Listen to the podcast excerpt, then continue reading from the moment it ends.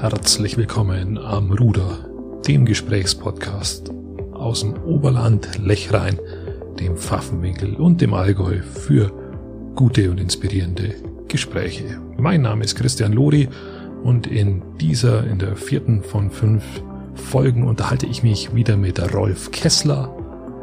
Rolf ist Spitzensportler, früherer politischer und heutiger sozialer Aktivist. Er verbindet Spitzensport und soziales Engagement wie kaum jemand anders. Und in dieser Episode unterhalten wir uns über Herausforderungen, ob das ein Ironman ist oder die, die Reise zum Mont Blanc, über Überraschungen, wie zum Beispiel auch der US-Wahl, über Knochenmarkspende, dem DKMS und ein Stück weit über Wacken. Ich wünsche euch in dieser Folge viel Spaß und ein paar inspirierende Minuten. Was war denn in den letzten Jahren, wenn man so will, deine größte Herausforderung, die du bewältigt hast? Naja, es sind zwei Themen eigentlich gewesen. Das ist, deswegen ist die Frage nach, was ist das Größte? Muss Dadurch, nicht mal sportlich sein, kann er. Nee, nee, nee, nee, es passt, es passt schon. Weil wir haben vorher gesprochen, es über den Skibergsteigen, das ist die eine mhm. Seite. So dieser äh, Leichtathlet oder dies, dieses Laufen-Thema ist die andere Seite. Also lauftechnisch oder generell jetzt äh, allgemein gesehen, was ein, ich habe einen Ironman gemacht letztes Jahr okay. in Brudersdorf. Ja, das war ein unglaubliches Erlebnis. Jetzt auf der einen Seite, ich habe mich, ich habe das erste Mal in meinem Leben richtig trainiert, glaube ich, weil das andere eben so dieses dieses Laufthema, das ist, das machst du einfach. Ja, du läufst jede zweite Woche in Marathon, da, da trainierst du nicht mehr wirklich laufen, so in dem Sinn. Ich radel viel in die Arbeit, das passt von daher, also bei mir ist die Arbeitradeln sind so knapp 80 Kilometer hin und zurück. 80? 80, ja. Okay, gut. Und von daher habe ich jetzt Radeln auch nicht so viel machen müssen, was ich ein bisschen vernachlässigt habe, was ich früher viel gemacht habe, war Schwimmen. Und das war auch dort meine, mein, meine Challenge bei der, bei dem Triathlon, bei dem Ironman, ja. An der ich auch fast gescheitert wäre. Ich war, glaube ich, so ziemlich der langsamste Schwimmer, habe aber dann aufholen können, vor allem am Schluss, weil die, die Disziplin Schwimmen, Radeln, Laufen, das geht so, geht so Richtung meinen So dramaturgisch, Favoriten. genau in deinem Sinne. Ja, genau. Und okay. da, wo die anderen dann richtig beißen beim Laufen, weil die meisten Triathleten sind ja Radfahrer, mhm. die beißen dann richtig beim Laufen, da habe ich mich halt richtig wohl gefühlt mit meine Laufsandalen, da konnte ich nicht barfuß laufen, es war Kies, mit meinen Laufsandalen dann die 42 Kilometer grinsend und wirklich mit, mit Freude gelaufen bin. Das war dann echt schön. Aber die Vorbereitung und all das außenrum, das war schon hart. Und von daher war das sicher so die, die, die eine, eine der größten Herausforderungen. Die zweite, jetzt auf der Tourenseite, war dann Mont Blanc. Ich bin vor zwei Jahren auf Mont Blanc gegangen mit einer Gruppe, die ich raufgeführt habe es waren schwierige Bedingungen. Wir waren die ersten nach zwei Wochen wieder, die, die da auf den Gipfel gehen konnten. Und das war auch eine tolle Sache, aber ähm, bedarf auch einer gewissen Vorbereitung natürlich. Du kannst nicht von, von 0 auf 4800 Meter gehen, das geht nicht. Wie viele Leute hattest du da dabei? Wir waren zwei Seilschaften. Also es war, wir waren zu siebt insgesamt. Und hat alles gut funktioniert. Also alle wieder heil, heil unten. Ja, war auch eine tolle Sache. Was war die größte Überraschung in den letzten Monaten, die du so durchlebt hast? Ja, die größte Überraschung. Ähm, außer der US-Wahl. Außer der US-Wahl. um das schon mal das Thema zu nehmen. Ähm, das wäre es jetzt eigentlich schon gewesen. Ach, tatsächlich, oder? Ja. Aber so Vorgesprächen ja. unterhalten haben. Ja, ja, schon. nee, weil wir waren da eben ja, in Kreta auf Urlaub zu dem Zeitpunkt. Und ich habe ich hab ich bin relativ oft in den Staaten. Jetzt im Moment ja. nicht so, aber früher viel. Und wenn du mit Amerikanern über die politische Einstellung sprichst, äh, dann siehst du mal, wie das festgefressen ist in denen. Also das sind Republikaner. Ich habe einige Bekannte da, also die äh, Arbeit auf der Arbeitsschiene auch. Die Republikaner sind zufälligerweise. Okay, interessant. Ähm, und es war, wo ich mit denen darüber gesprochen habe, war noch Obama-Zeit. Ja. Und du kannst, du magst aussteigen, wenn die zum, wenn die über, wenn die zum Schimpfen angefangen haben, dann magst du aus dem Auto raus, wenn du gerade mit dem Auto fährst. Und das war eben mein, meine, meine Situation damals. Ich bin in Seattle im Stau gestanden, mit dem Auto, wusste jetzt keine Stunde lang nichts und ich habe den eben angesprochen auf dem Obama. Ich wollte raus, aber die Straße war siebenspurig und keine Chance. Dann, dann, siehst du mal, wie, wie festgefressen diese politische Einstellung ja. ist.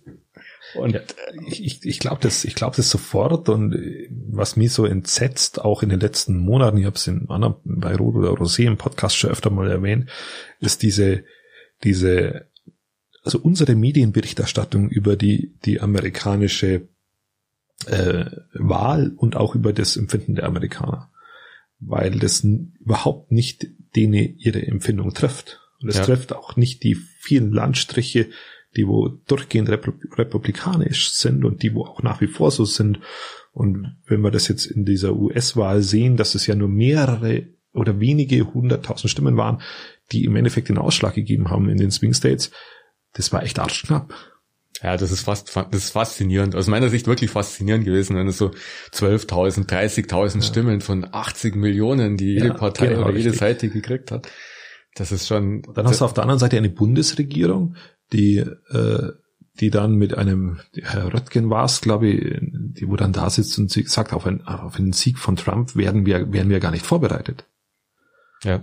Und da, da wäre ich dann schon nervös, weil wie, wie du dich auch einfach mit den Leuten unterhältst, ist das einfach eine andere Sicht da drüben. Ja. Das ich meine, was richtig oder falsch ist, möchte ich jetzt überhaupt nicht beurteilen. Das ist einfach, es ist halt einfach so. Ja. Nein, das ist gut, richtig oder falsch. Ich meine, es war halt eine brutale Ignoranz einfach da mhm. gegenüber vielen Realitäten, die man nicht einfach leugnen kann, ja, die da, die der Trump so an den Tag gelegt hat.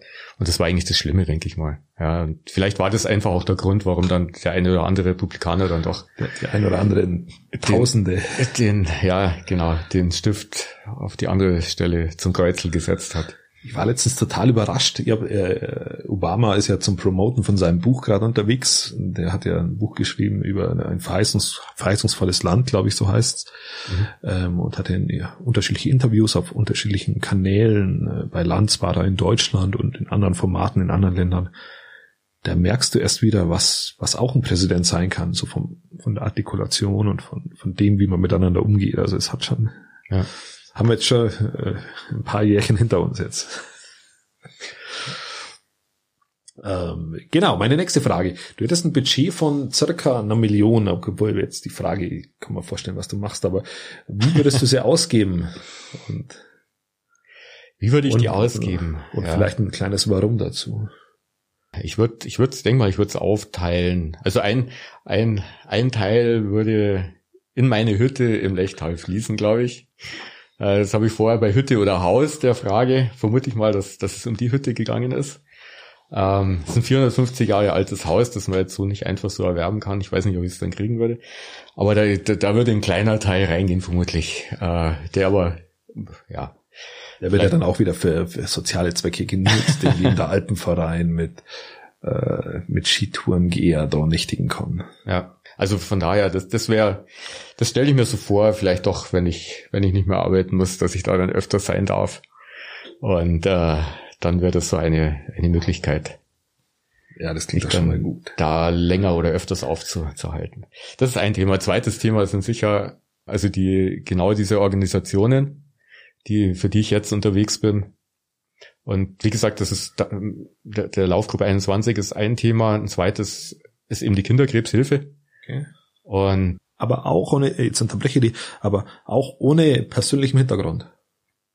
Ja, also ich habe zwei, zwei Arbeitskollegen, die beide Kinder mit, äh, also klein, kleine Kinder, also unter acht Jahren sind die Heilungschancen okay. ja besonders gut. Die waren auch beide, Gott sei Dank, unter acht Jahren, haben es beide gut überstanden. Einer mit Knochenmarkspende tatsächlich, okay, ja.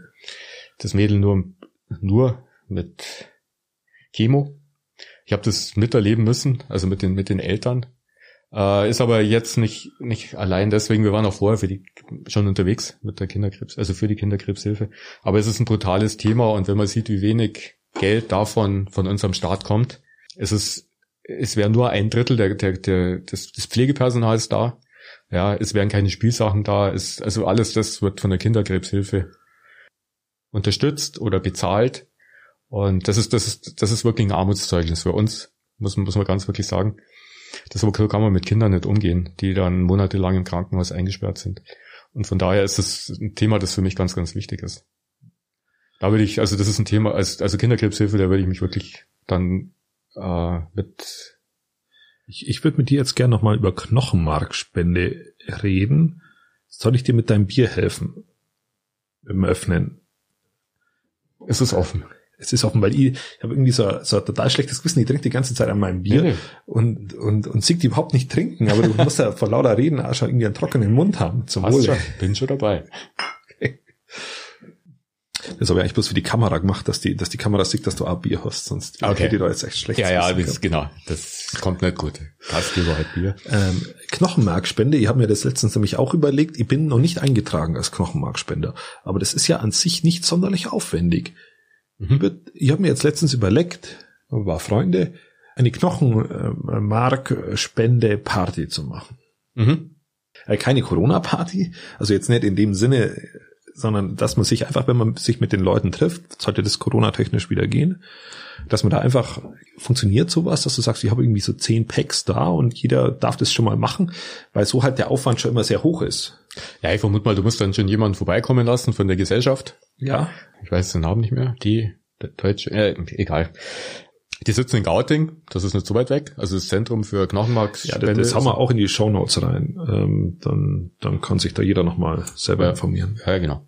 Äh, die- Das Zentrum ist in Gauting, für die habe ich auch schon reichlich Spenden gesammelt. Ja. Auch weil mein Arbeitgeber mein früher in Gauting war und das ist immer gut, wenn du für eine lokale, also für eine Gesellschaft Spenden sammeln kannst, in der auch die, der Arbeitgeber angesiedelt ist natürlich, ist die Motivation größer, das dann zu tun. Das heißt, da sind wir auch schon viel unterwegs gewesen, haben dafür auch schon viel Kilometer Runden gedreht oder äh, Kilometer Geld gesammelt. Einfach auch, weil dieses, dieses Spendenthema auch Geld kostet. Also jede, jede Registrierung kostet Geld. Ja, weil muss ja natürlich ähm, analysiert werden. Du musst ja in diese, in diese Tabelle, in diese Liste mit rein. Deine DNA muss ja bestimmt werden, ob Mhm. das dann auch passt. Und von daher ist das eine relativ aufwendige und tolle Sache, die auch spendenfinanziert ist. Deswegen sind wir da eben auch oft unterwegs dazu. Ich finde es ein, ein gutes Thema, ist ein wichtiges Thema. Aber es findet ja auch in der öffentlichen Debatte nicht statt. Zu wenig, ja. Also ich krieg's immer nur am Rande mit, wenn ich irgendwo in den sozialen Netzwerken wieder so ein Bild sehe, wo ich mir denke, Mist, eigentlich müsste ich doch. Aber das Ja. ist dann so schnell wieder, wieder, wieder rum. Also es war jetzt bei unseren Veranstaltungen natürlich immer möglich, da war diese Gesellschaft natürlich da, wenn wir für Okay. die gesammelt haben. Da konnte man sich dann, da konnte man sich dann auch registrieren lassen und konnte sich ähm, soweit, konnte eben die Speichelprobe abgeben. Ähm, es ist aber auch bei vielen Festivals der Fall. ähm, und ich, ich bin leider, ich bin leider zu alt. Also mir hat mal mit, mit 52, wo ich das erste Mal gelaufen bin, mitgeteilt, äh, ab 50 geht's nicht mehr, darfst du nicht mehr. Ach so, ab 50 darfst du nicht mehr. Ähm, wir waren letztes Jahr in Wacken und da hat sich meine Familie registrieren lassen. Da durfte ich dann wieder nicht mehr, weil da war ich ja dann schon 57, weil da war 55 die Grenze, also ich bin immer zwei Jahre zu alt. Aber nachdem ich das nicht mehr darf, laufe ich dafür und dann ist das vielleicht auch wieder in Ordnung. Aber es Ja, ist, man muss, man muss einfach mit offenen Augen durch die Welt gehen. Man findet dann, glaube ich, immer wieder die Möglichkeit, sich da zu registrieren und diese Speichelprobe abzugeben. Also ich werde mir jetzt da entsprechend informieren und wenn nicht, mache ich eine entsprechende äh, Party draus. Dann ist es auch in Ordnung. Sehr amüsant vom Rolf. Die Frau sitzt gerade im, im Off, also etwas weiter und hat jetzt die Filzstifte entdeckt und gibt uns äh, Redeanweisungen. äh, macht es sehr gut. Ähm, äh, gut, dass du die Stifte nicht schon vorher entdeckt hast. ja, sehr schön. Sehr schön. Also in Wacken kann man sich registrieren lassen bis 55 Jahre. Ist das so richtig? Sie nickt, es ist richtig und den Rest hauen wir unten in die Shownotes. Sehr schön. Schön, dass ihr dran geblieben seid bei Rolf Kessler am Ruder, den vierten von fünf Teilen. Für mich war sehr interessant, ein Stück weit auf den Iron Man mitgenommen zu werden.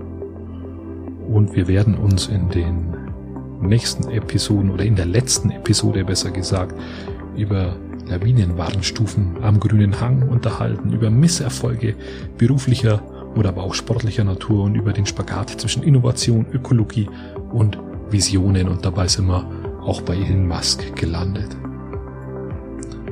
Ergänzend möchte ich sagen, dass ich jetzt mich registrieren habe lassen bei der DKMS gegen Blutkrebs, habe meine DNA registrieren lassen, habe sie abgeschickt. Der Link ist in den Show Notes, ist überhaupt kein großes Thema, kann ich nur jedem empfehlen. Macht auch ein gutes Gewissen. Insoweit bis in zwei Tagen, alle ungeraden Tage, gibt's eine neue Podcast-Folge im Januar. Ergo bis in zwei Tagen. Gute Zeit.